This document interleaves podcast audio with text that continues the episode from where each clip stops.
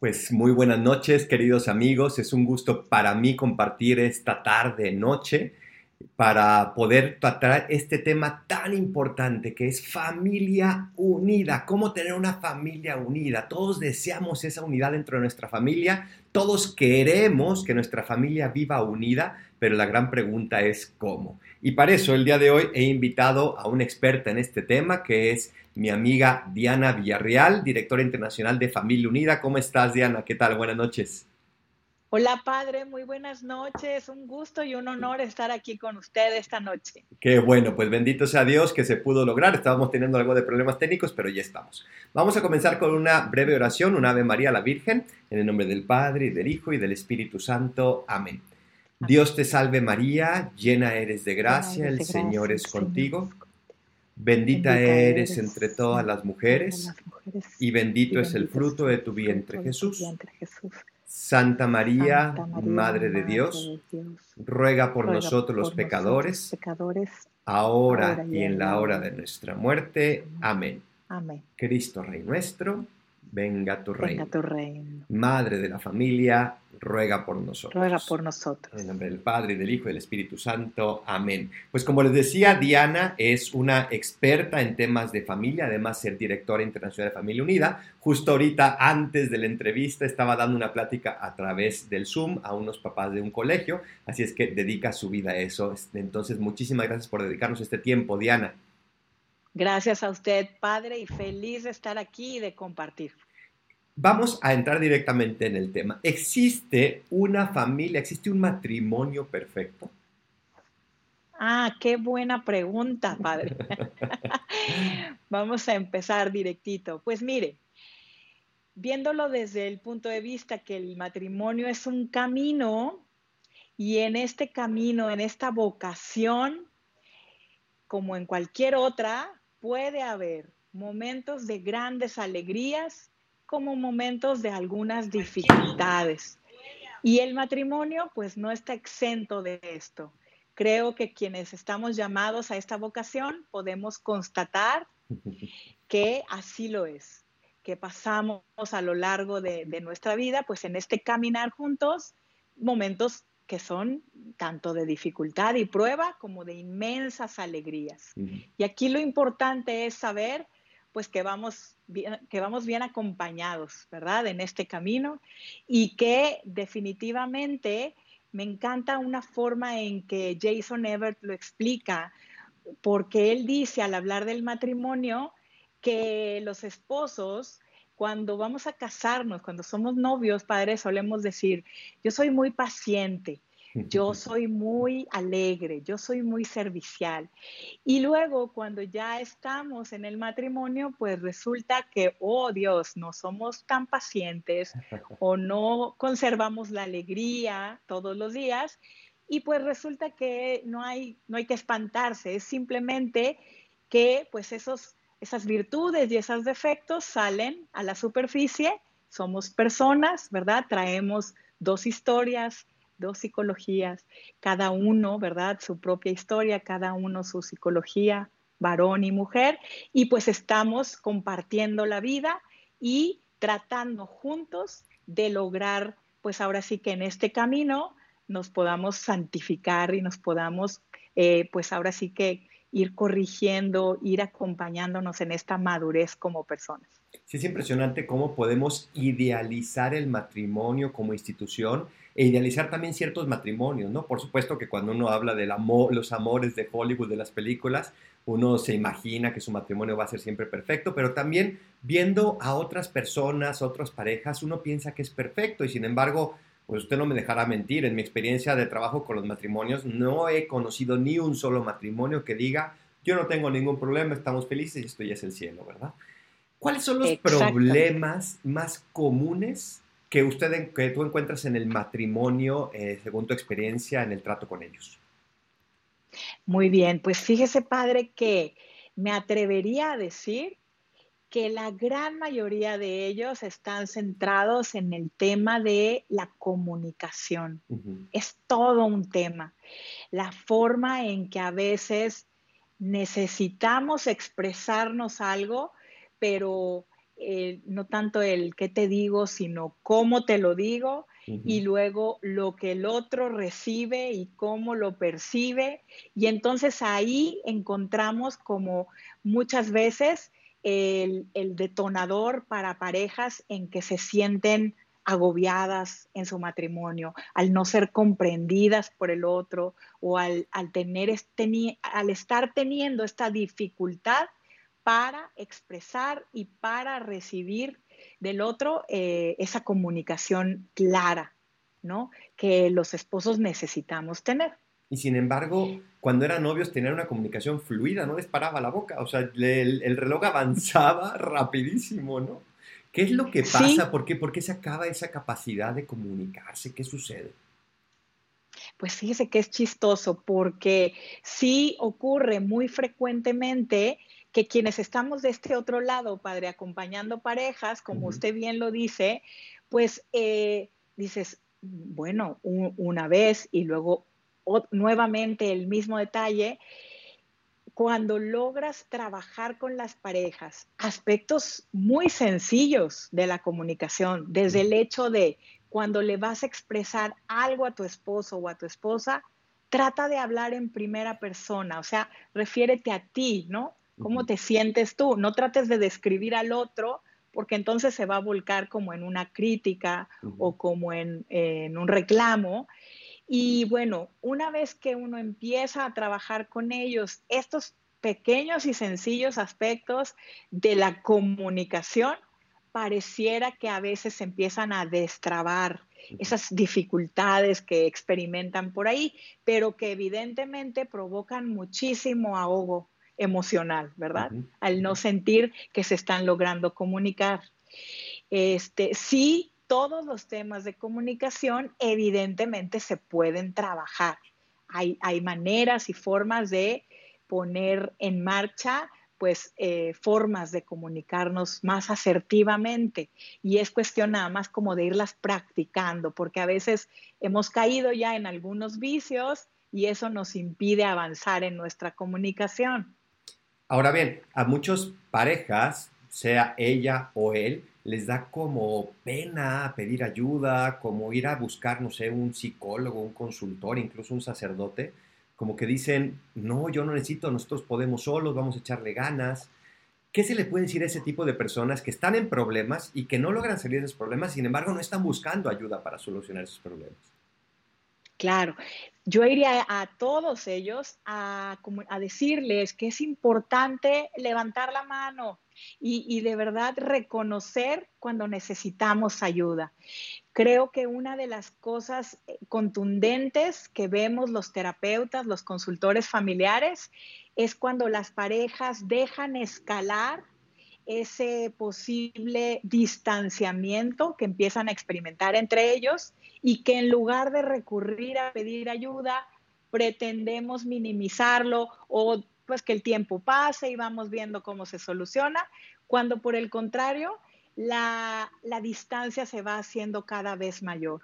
Está comprobado que cuando en la pareja se van experimentando emociones negativas que no se expresan, que luego se convierten en resentimientos, padre, mutuos, de uno hacia el otro y viceversa, y no se expresan, eso va causando desconexión emocional. Y cuando la pareja experimenta esa desconexión emocional y yo ya no me entero de qué es lo que a ti te preocupa o qué es lo que a ti te alegra y empiezo a desconectarme de tu mundo emocional, comenzar a vivir unas vidas paralelas. Y en este paralelismo va cada quien cumpliendo sus labores y cumpliendo, ¿verdad? Viviendo bajo un mismo techo, pero totalmente desconectados.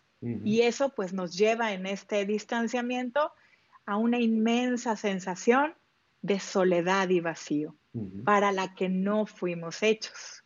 Y entonces al sentirse ahí en esa soledad y vacío, a veces las parejas pues abren puertas peligrosas que ojalá no se abrieran, ¿verdad? Porque dificultan después la situación. Entonces, ojo, cuando tú estés experimentando que esta cascada va avanzando en tu relación, levantar la mano y pedir ayuda es, es, es bueno, es saludable, es recomendable hacerlo. Hay personas que estamos ahí listas para acompañar. ¿A dónde podrían pedir ayuda? O sea, en general, yo sé que Familia Unida, que es la, organización que usted dirige, que tú diriges, yo sé que, que ofrece este tipo de consultoría. Entonces, si hay centro de Familia Unida, se puede ir ahí, pero si yo no sé a dónde ir, ¿qué es lo que tengo que hacer? ¿Qué, qué pasos tengo que dar para buscar ayuda?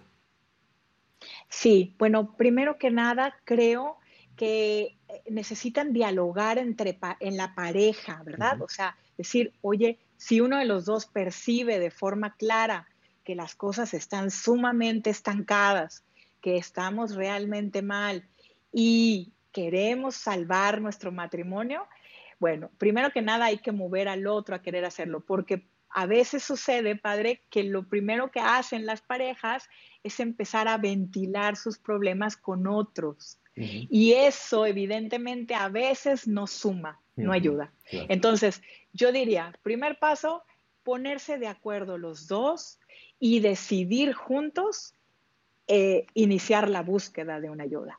Se pueden acercar a un sacerdote que les puede acompañar, a un terapeuta, a un consultor familiar, que evidentemente, bueno, Familia Unida, ¿qué les voy a decir? Tiene toda una red de consultores, expertos, eh, profesionales en temas de la familia y que estamos presentes pues a lo largo y ancho de muchas ciudades, ¿verdad? Y países y que estamos listos para acompañar. Creo que ese primer paso a veces es el que más trabajo cuesta y una vez que las parejas logran darlo, empieza el camino en donde dicen, ¿por qué no lo hice antes? ¿Por qué dejé pasar tanto tiempo? Sí, a veces como que uno piensa que, no hace falta o que ya se solucionará o que el tiempo lo arregla todo, ¿verdad? Yo, Exacto. ¿Qué diferencia hay entre la atención que da un sacerdote, que da un psicólogo y que da un terapeuta? Ah, muy bien. Bueno, en tema de matrimonio es importante ver que mm, trabajamos con el tema de si se van a acercar a un sacerdote, evidentemente van a recibir de alguna forma pues el, acompañamiento espiritual, ¿verdad? Esa parte de tener claro pues ese plan de vida, a lo mejor esas virtudes o defectos dominantes, ese construir eh, sobre su, su, proyecto, ¿no? Sobre la fe, ese, ese estar conscientes de la alianza que tienen en su matrimonio, en donde están presentes ah, los esposos y Dios. Y a la hora de recurrir ya a alguna pareja que esté presentando situaciones de, en temas de salud mental, evidentemente recomendamos acercarse a un psicólogo. El psicólogo va a poder acompañar en estas situaciones y va a poder dar, va a poder dar pues el tratamiento terapéutico apropiado. Es ahí donde juntos, sacerdotes, psicólogos y terapeutas, podemos complementarnos, pues para cada uno estar haciendo la parte en donde está especializado, ¿no? Y los terapeutas y consultores familiares, terapeutas de pareja y consultores familiares, evidentemente podemos acompañar cuando la situación tiene que ver con aspectos muy trabajables de la pareja que no tienen que ver con temas de la salud mental propiamente, sino que más bien son manejo de la comunicación, temas de acuerdos mutuos, algunos aspectos relacionados con la confianza, con situaciones de traición, de infidelidad, que evidentemente el terapeuta de pareja o el consultor familiar puede acompañar. Sí, muy interesante porque a veces como que confundimos y, llega muchísima gente con los sacerdotes a pensar que el sacerdote te va a ayudar con técnicas, con, maneras de trabajar ciertos problemas, y el sacerdote está preparado sobre todo para esa ayuda espiritual. Pero gracias a Dios en la iglesia tenemos también dentro de la iglesia terapeutas, psicólogos, incluso psiquiatras preparados para tratar con esos otros, otros temas y no hay que tener miedo a pedirle ayuda a quien necesita, a quien puede darte esa ayuda. Exactamente. Ahorita tocaste un tema muy interesante, que es el tema de la infidelidad, que creo que es algo que lamentablemente se repite, obviamente no en la mayor parte de los matrimonios, pero sí en una buena parte de ellos. ¿Es posible perdonar una infidelidad? Sí, padre. hace un momentito que me preguntaba los problemas más comunes, pues nos quedamos en el de la comunicación, pero hacia el siguiente renglón venía este. Y es importante detenernos aquí. Sí es posible, en la experiencia con el trabajo de parejas lo hemos visto, se puede salir adelante, se puede reconstruir la confianza. Evidentemente requiere un proceso y en este proceso se necesita pues la voluntad, ponerla a trabajar de las dos partes, ¿verdad? Evidentemente eh, eh, se construye un segundo matrimonio, hay que ir poniendo esas bases para reparar todo, todo lo que implica y tiene que ver con la confianza y hay que pasar por un proceso que también se debe llevar de manera muy precisa para tener esta, darse este tiempo porque luego decimos, sí, perdona, como si fuera muy fácil.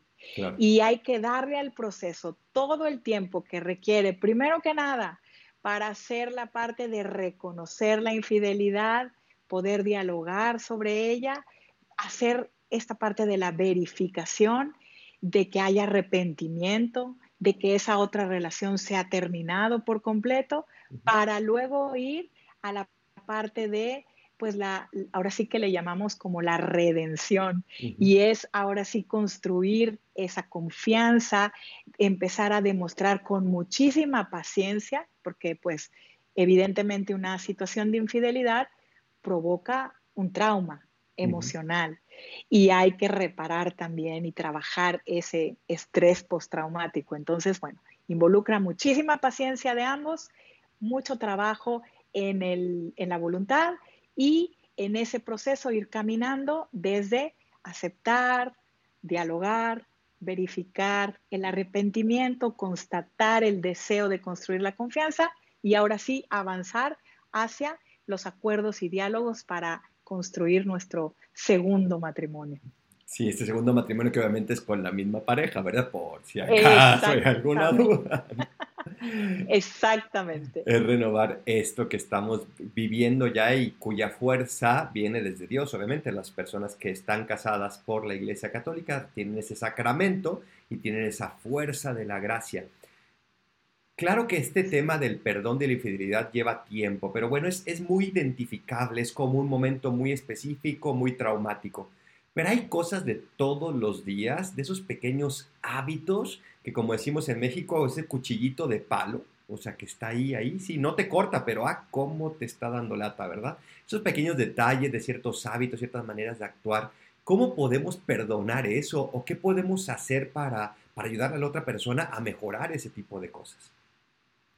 Sí, pues uno de los consejos que damos, padre, es que, fíjese, si nosotros como pareja tenemos centrado nuestro pensamiento en identificar todos los defectos que tiene mi cónyuge, pues lo que va a suceder es que los voy a encontrar todo el día y todos los días. Pero al trabajar con ellos y ayudarles a enfocarse en apreciar las cosas positivas que tiene tu pareja, para ir validando que, bueno, hoy hizo un esfuerzo y, eh, no sé, la comida le quedó deliciosa y llegó un poquito más temprano del trabajo para halagarme porque sabía que yo tenía muchas ganas de salir al cine o de, pues ahora no, ¿verdad? Porque estamos en contingencia, pero de ver esa, esa serie de televisión juntos, de pasar un rato con los hijos, de, de charlar un rato los dos a solas. Y yo empiezo a apreciar las cosas positivas que seguramente las hay, pero que a veces en el diario correr vamos como enfocados en lo negativo. Y entonces eso nos hace que nos volvamos como un poco, eh, pues, en el tono del desprecio, ¿no? De, de, estar solamente señalando lo que tú no haces, que yo quisiera que hicieras, o lo que haces y que no me gusta. Entonces aquí es cambiar un poquito el chip y empezar a hacer el ejercicio y abrir canales en tu, en tu cerebro, porque ahí está esa neuroplasticidad, para decir, hoy me voy a enfocar en todo lo positivo que tiene mi pareja, mi esposo o esposa, y voy a empezar a encontrar esos detalles y esas cosas. Y obviamente hay que reforzarlos en positivo para que se vayan dando cada vez más frecuente. ¿Qué significa eso de reforzar en positivo? Que cada vez que yo descubro que tú hiciste un esfuerzo por conectar conmigo, entonces yo lo reconozco y digo, ay, gracias porque hoy llegaste más temprano. Oye, qué rica te quedó la comida el día de hoy. Oye, hoy te percibí muy paciente con los niños. Me dio gusto verte así. Y es ese reforzamiento positivo que hace que la pareja voltee y diga, ah, se dio cuenta. Sí, entonces le empiezo a echar un poquito más de ganas porque me veo, eh, pues ahora sí que reconocido o admirado por mi pareja. Qué bonito. Ojalá que todos pudiéramos hacer ese hábito. Tengo dos preguntas más y después vamos a pasar a las preguntas de aquellas personas que están asistiendo a la entrevista. Entonces vayan escribiéndolas para poder responder a ellas. Ahorita hablaste de ese hábito de reconocer y reforzar lo positivo. ¿Qué otros hábitos tiene que tener un matrimonio, una familia feliz? ¿Qué lista de tres, cuatro, cinco hábitos les puedes recomendar? Muy bien, padre. Me encanta hablar de eso porque eh, creo que hace la diferencia en algunas parejas de forma más inmediata, cuando la verdad es que igual y no estemos atravesando por ninguna dificultad o reto, pero simplemente queremos llevar nuestra relación a más plenitud, escuchar esto nos ayuda. Y bueno, yo diría, empezaría por decir que como esposos necesitamos mantener esa chispa de la amistad, de ser amigos, de pasarla bien, de divertirnos juntos. A veces tomamos las cosas tan en serio, así como si nos pusiéramos una casaca, una máscara de ya somos esposos y ahora todo es responsabilidad y seriedad, cuando lo primero que hay ahí atrás en nuestra historia es que fuimos amigos. Nuestra primera instancia, allá donde nos conocimos, donde nos volteamos a ver y dijimos tal vez él es o ella es, es que fuimos amigos. Después avanzamos hacia el noviazgo y el noviazgo sin duda está lleno de momentos de padrísimos, ¿no? Muy bellos, de, de charlar juntos, de reírnos, de pasarla bien, de compartir hobbies, de hacer cosas que los dos nos gustan. Y este es un consejo que a mí me encanta darle a los matrimonios que a veces con la rutina descuidan esta parte.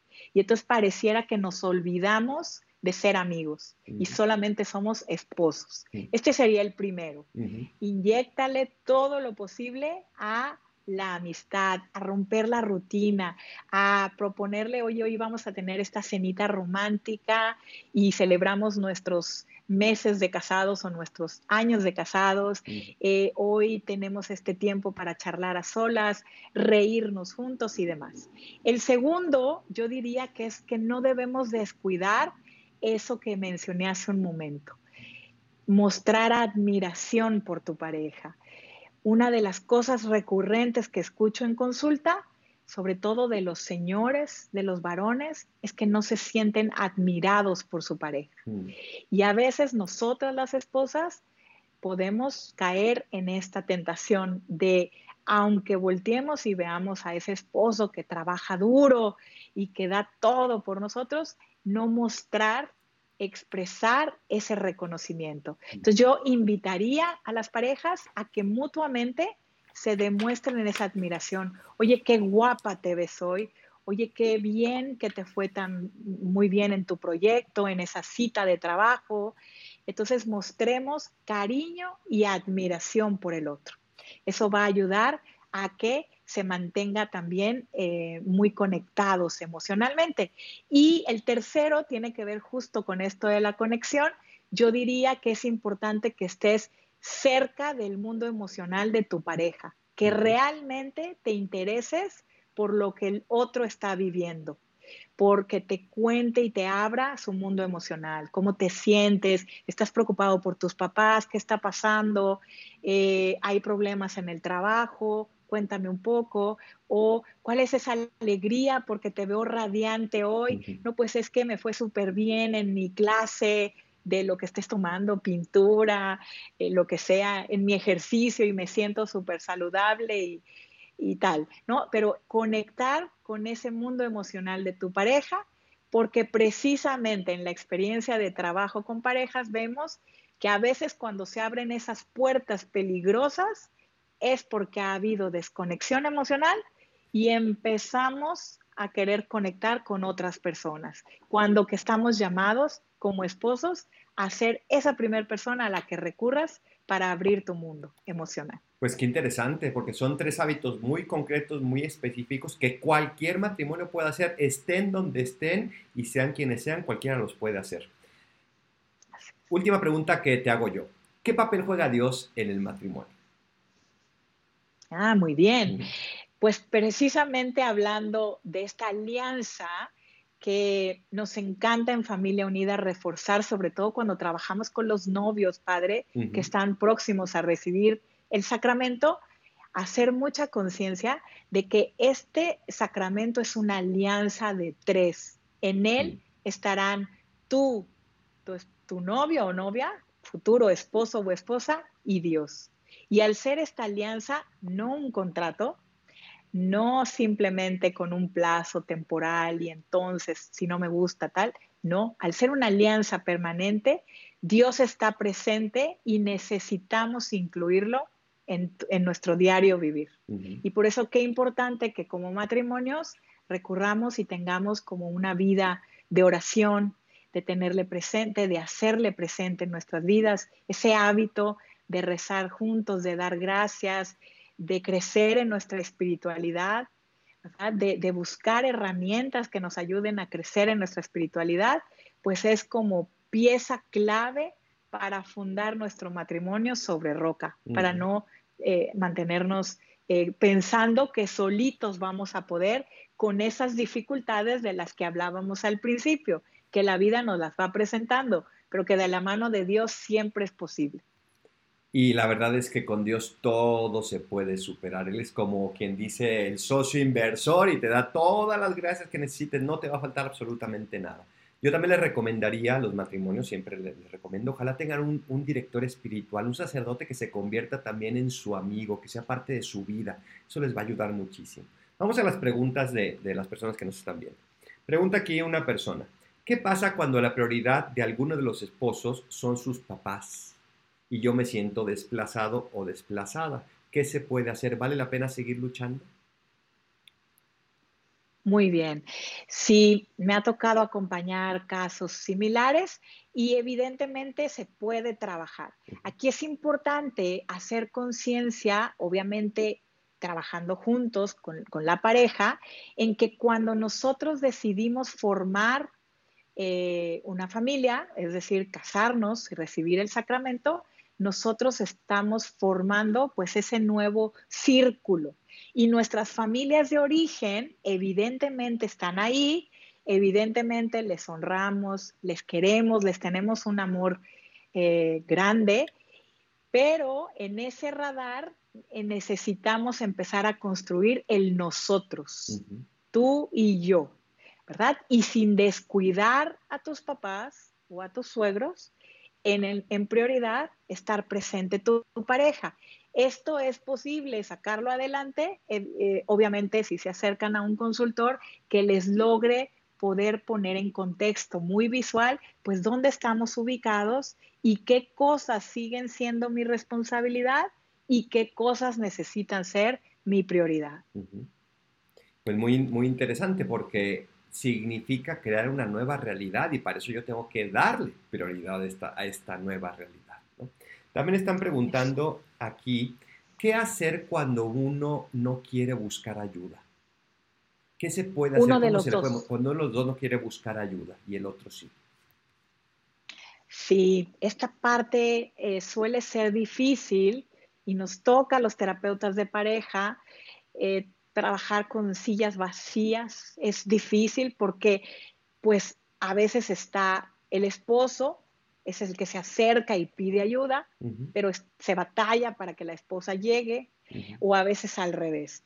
Aquí nuestra recomendación es, evidentemente hay que ir pues a tocar la puerta y el corazón de tu pareja y decir, vamos a darnos la oportunidad vamos a hacer esta pequeña prueba de qué es trabajar con un terapeuta, con un consultor y nosotros solemos decirles, dense la oportunidad al menos de una o dos citas. Y ahí, con la ayuda de Dios, poder ser instrumento el consultor para tocar y llegar y que evidentemente logren seguir trabajando. Pero ojalá se lograra pues que, que la persona quisiera moverse, acercar a pedir la ayuda. Cuando sucede que no se logra, evidentemente podemos brindar ayuda individual. Eh, sin embargo, pues las tareas cuando son en temas de pareja involucran al otro. Claro.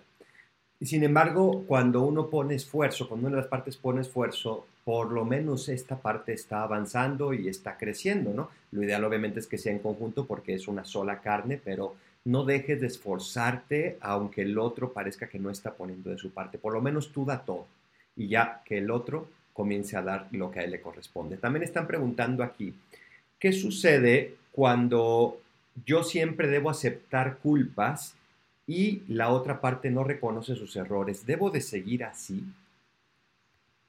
Ok, este es un tema también importante, el tema de las culpas que luego cargamos y que es mm, ahora sí que delicado porque eh, luego causa más conflicto. Creo que en el, obviamente, aceptar la responsabilidad, o sea, hay que salir de ahí, de, del cargar culpas y más bien tenemos que identificar que más que la culpa, porque la culpa solo existe cuando nosotros intencionalmente hicimos algo para dañar al otro. Entonces ahí evidentemente hay que pues sentir culpa. Pero de lo contrario, lo que, a lo que estamos llamados es más bien a asumir la responsabilidad. Y yo les digo a mis parejas, trata de asumir la parte de responsabilidad que tú tienes en el conflicto.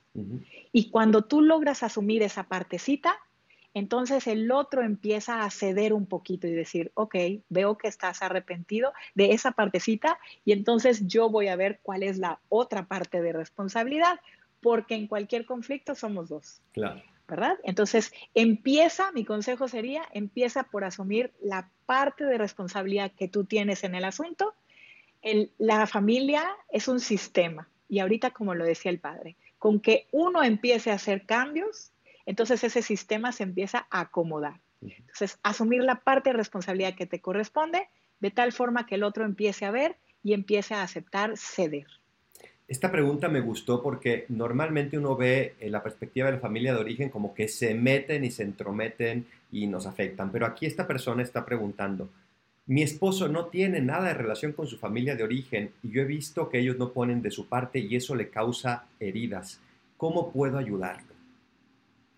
Ok, entonces es el esposo quien no tiene, no tiene relación, con, su familia. familia de origen y eso obviamente como a cualquier persona le causa heridas.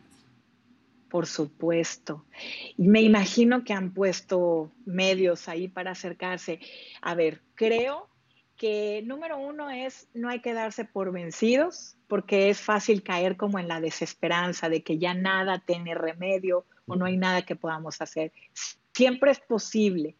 Busquen formas creativas de acercarse a la familia política y de abrir espacios donde puedan tener pues ahora sí que momentos de, convivencia, no sé si tienen hijos y que sea a través de la visita de los nietos o que sea a través de una reunión familiar con cualquier excusa, sea cumpleaños, aniversario, ¿verdad? Evidentemente ahorita la situación no nos lo permite, pero en el momento que fuera posible, tratar de acercarse a ellos de forma, pues ahora sí que amable, y quitar, quitar prejuicios, o sea, quitar el, juicio del por qué no se acercarán o son malos por esta. No, simplemente quitar los prejuicios y lanzar todos los intentos de conexión posibles. Sí, que uno tenga la tranquilidad de haber hecho todo lo que está de su parte, ¿verdad? Voy a unir dos preguntas aquí. En primer lugar, preguntan cuántas veces se perdona una infidelidad. Y después pregunta, ¿Cómo puedo lograr la confianza en mi esposo después de una infidelidad? Muy bien. Las enlazamos entonces. Bueno, Respecto a la confianza, aquí es importante saber que las personas que trabajan en un acompañamiento para reparar esta columna fundamental, porque acuérdense que una relación de pareja tiene dos columnas, la confianza y el compromiso. Y entonces cuando a una le hemos eh, metido algún golpe y se provoca alguna grieta, pues bueno, la confianza, repararla implica que veamos del otro arrepentimiento. Esto para mí ha sido contundente en el acompañamiento de parejas. Cuando tú, logras, sea, no sé quién haya sido el que haya cometido la infidelidad, pero esa persona logra de forma clara expresar que se siente arrepentido, con actos, con palabras, con gestos, el otro logra ir sanando y reconstruyendo de forma más fácil. Cuando no está presente el arrepentimiento, se vuelve más difícil. También aquí es importante considerar lo que dije hace un ratito, la paciencia, porque hay veces que el cónyuge necesita una y otra vez hacer preguntas sobre la situación. Y esto obviamente se tiene que ser acompañado de un consultor, porque no todas las preguntas ayudan en este tema de la infidelidad. Entonces hay que saber qué preguntas sí ayudan y cuáles es mejor omitir. Y bueno, al hacer preguntas una y otra vez, con el debido acompañamiento, con mucha paciencia, la persona logra ir sanando y poco a poco avanzando en este camino del volver a confiar. Y de veces que una infidelidad se, debe o se puede perdonar, pues ahora sí que es un trabajo eh, personal, pero en, en, mi postura podría decir que como pues ahí entra también la voluntad, pues cada persona sabremos si esa voluntad está ahí firme y decidida a salvar la relación y a hacer de mi cónyuge pues esa persona que yo quiero, ¿verdad? Este, llevar al cielo, pues voy a estar ahí con el debido acompañamiento para poder salir adelante.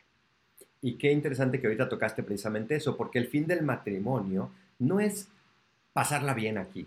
El fin del matrimonio es llevarse mutuamente al cielo y por eso siempre podemos contar con motivación para seguir esforzándonos, no a costa de uno mismo, pero sí con esa entrega que Cristo nos enseña.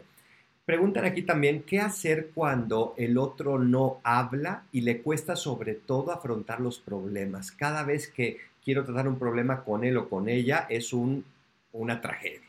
¿Qué hacer para que puedan hablar? Y se refiere a que es callado simplemente en este, en este caso un hombre, pero también hay mujeres que son calladas. ¿Qué hacer para fomentar esa comunicación? Es cierto, esto sucede, padre. Y aquí lo recomendable, fíjense, es que a veces la tendencia es a evadir, a evadir el conflicto, ¿no? Y bueno, ante esto, creo que es importante que identifiques si tu pareja tiende a evadir, bueno, uno, hay que dar un espacio para encontrar el momento más adecuado para hablar. Si tu pareja te ve muy enojado o enojada, evidentemente va a evadir, porque va a decir, qué miedo, la cosa se va a poner tremenda. Entonces es importante dar una pausa para recuperar la calma. Y estando calmados, lograr dialogar. También es importante esta, esta parte que decía muy al inicio de lograr aprender a hablar en primera persona. Cuando tú lanzas críticas, describes al otro y lanzas ofensas, la persona va a evadir, porque a nadie nos gusta ser criticados y a nadie nos gusta ser despreciados. No fuimos hechos para ser despreciados. Entonces, aquí lo que hay que hacer es evitar la crítica, evitar el desprecio y más bien empezar a aprender a hablar en primera persona. Yo me he sentido que no me escuchas, y entonces necesito decirte lo que he estado eh, pensando las últimas dos días, ¿no? Pero yo, yo me he sentido, ¿no? Tú nunca me escuchas. Yo me he sentido no escuchada. Me he sentido este, abandonada o abandonado o no admirado. Y entonces cuando yo hablo en primera persona, lo que sucede es que la pareja suele empezar a conectar y decir, quiero conectar con tu emoción, eh, con tu sentimiento, ¿por qué te sientes así? ¿Qué cosa yo he hecho para hacerte sentir así? Pero habla en primera persona, no critiques y no desprecies y trata de recuperar la calma antes de intentar hablar de un tema importante. Y aquí hay una pregunta bien bonita. ¿Se puede perder el amor o por qué se pierde el afecto? Pregunta esta persona. Bueno, el amor es importante alimentarlo. El amor todos los días puede crecer. Siempre se puede amar más. Necesitamos, como dije también, poner la voluntad a trabajar, porque el amor no es un sentimiento. Hoy la cultura nos bombardea con que amar es un sentimiento. Y si eso fuera, estaríamos en grave peligro todos los que decidimos amar, porque los sentimientos pasan. Hoy me puedo sentir alegre y mañana sentirme triste, y entonces eso sería muy peligroso. El amor no es un sentimiento, el amor es un acto de la voluntad, implica mi decisión de amar, y entonces yo decido amarte todos los días. Esta mañana me vuelvo a levantar y decido decir sí te amo. Y el amor puede crecer todos los días. Puede suceder que a veces experimentemos etapas como de eh, estancamiento o de sequedad, y es que ahí tenemos que hacer como un recuento y ver si hemos dejado de inyectarle detalles, cariño, muestras, palabras, eh, momentos, diálogo, conexión, para volver a nutrir esa nuestra capacidad de amar, porque la tenemos. Pues muy interesante todo esto, Diana. Vamos a ir ya concluyendo la entrevista porque obviamente ya es noche. Y vamos a hacer unas últimas preguntas. ¿Qué libros le recomendarías para poder profundizar en estos temas? Ay, muy bien, pues todos los del padre Adolfo. claro, sí, me encanta el Nueve Pasos para Amar Más. Creo que lo deben de leer. También, bueno, un buen libro podría ser, em, déjenme pensar, algo que les pueda ayudar también en este caminar. Pues evidentemente todo lo que ha escrito eh, Christopher West, Jason Everett, en temas del matrimonio, ¿verdad? Y de, la, de este llamado a vivir nuestra sexualidad en el matrimonio, ¿no? Se me hace bellísimo. Em, ahora sí que pues las reglas de oro para vivir en pareja de John Gottman también ayudan a dar algunas herramientas prácticas, ¿verdad? Este, pues creo que esos podrían ayudar, padre. ¿Qué opinas del libro de Los cinco lenguajes del amor? Buenísimo. Creo que ese libro tendríamos que leerlos todo. Sí, sí. Todos y, y, pues ahora sí que para todas las etapas de la vida, porque lo hay para niños, adolescentes y para nosotros también. Búsquenla, las cinco, Los cinco lenguajes, del amor, de Gary Chapman. Diana, si alguien quiere comenzar eh, algo con Familia Unida, si quiere hacer grupos de matrimonio de Familia Unida, o más, más, bien antes vamos a ver, ¿qué ofrece Familia Unida, esa organización que tú diriges? Muy bien, pues en Familia Unida estamos comprometidos, padre, con brindar instancias de formación y de consultoría. Tenemos estos dos grandes campos de acción. Y en cuanto a la formación, pues nos referimos talleres, cursos, renovaciones matrimoniales, retiros, todo lo que es el preventivo, que tengas herramientas en tu noviazgo, en tu matrimonio, que te ayuden a vivir este camino con plenitud. Y en la consultoría, vamos a decirlo así, estamos un grupo de profesionales comprometidos con toda la parte que sería como el reparativo. Ya estamos pasando por una situación que no sabemos manejar y necesitamos acercarnos al profesional. Y ahí estamos listos para en un acompañamiento, en el uno a uno, poder brindar herramientas y medios para pues que nuestra eh, relación, nuestro matrimonio vaya a plenitud también. Y si alguien que esté interesado en hacer, asistir a alguna de estas renovaciones o hacer un grupo de matrimonios de, edificar la familia, ¿qué es lo que tienen que hacer? ¿A quién pueden acudir? ¿Dónde pueden contactar? Muy bien, pues tendrían que visitar. Muy bien, visitar nuestra página www.familiaunida.org. Ahí pueden encontrar también recursos y por ahí pueden entrar en contacto con nosotros seguirnos en redes sociales, en Instagram y en Facebook como Familia Unida Internacional. Y ahí también encontrarán datos de contacto. Eh, y bueno, pues tenemos sedes a lo largo y ancho, como le decía, de la República Mexicana y algunos otros países, padre, para brindar ahí atención presencial. Y ojalá, ojalá de verdad que pudiéramos estar en todas las ciudades del mundo, ¿verdad? Porque la familia necesita muchísimo apoyo, muchísimo alimento y también nosotros necesitamos de la familia. Así es que, pues muchísimas gracias Diana por toda tu labor, por tu entrega. Ya he compartido yo varios, varias renovaciones contigo y hemos estado en muchas reuniones también y te agradezco mucho esa entrega personal y también esa entrega como familia, porque pues Diana no hablamos de eso, pero Diana está casada y tiene hijos también. ¿Cuánto llevas de casada, por cierto? Tenemos 26 años de casados, padre, y tres hijos. Qué maravilla. ¿Cuánto, ¿Qué edad tienen los hijos? Pablo tiene 23, tiene 20, casi 21, y Marian tiene 14. Mira, qué maravilla. Justo cuando estamos haciendo las pruebas, estaban haciendo galletas la mamá y la, hija juntas. Es decir, es una familia normal. Y por eso vas a encontrarte en familia unida, gente preparada, pero también gente con la experiencia personal. Así es que ojalá que te animes a buscar muchísima ayuda. Pues muchísimas gracias, Diana. Que Dios le bendiga y le siga sosteniendo en este hermoso apostolado que está realizando. Y gracias a todas las personas. Gracias a todas las personas también que nos acompañaron esta noche. No sé si quieras alguna otra última idea, algo que lleves en tu corazón que quisieras decirles.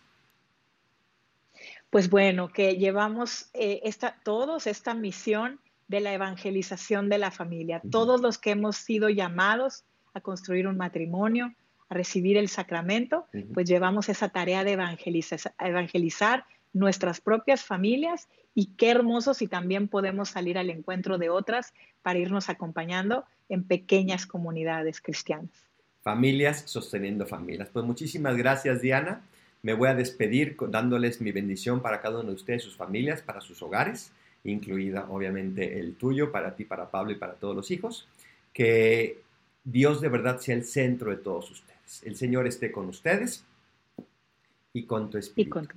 Y, que la bendición de Dios Todopoderoso descienda sobre ustedes, sobre sus hogares, sobre sus familias, sus hijos, sus esposos y los acompañe, sostenga e ilumine siempre en el nombre del Padre y del Hijo y del Espíritu Santo. Amén. Ayúdenos a compartir este video. Si no estás inscrito en el canal, inscríbete porque se vienen cosas muy, muy, muy buenas que seguramente te van a ayudar. Muchísimas gracias. Buenas noches. Soy el Paradolfo y recen por mí porque yo rezo por ustedes. Bendiciones.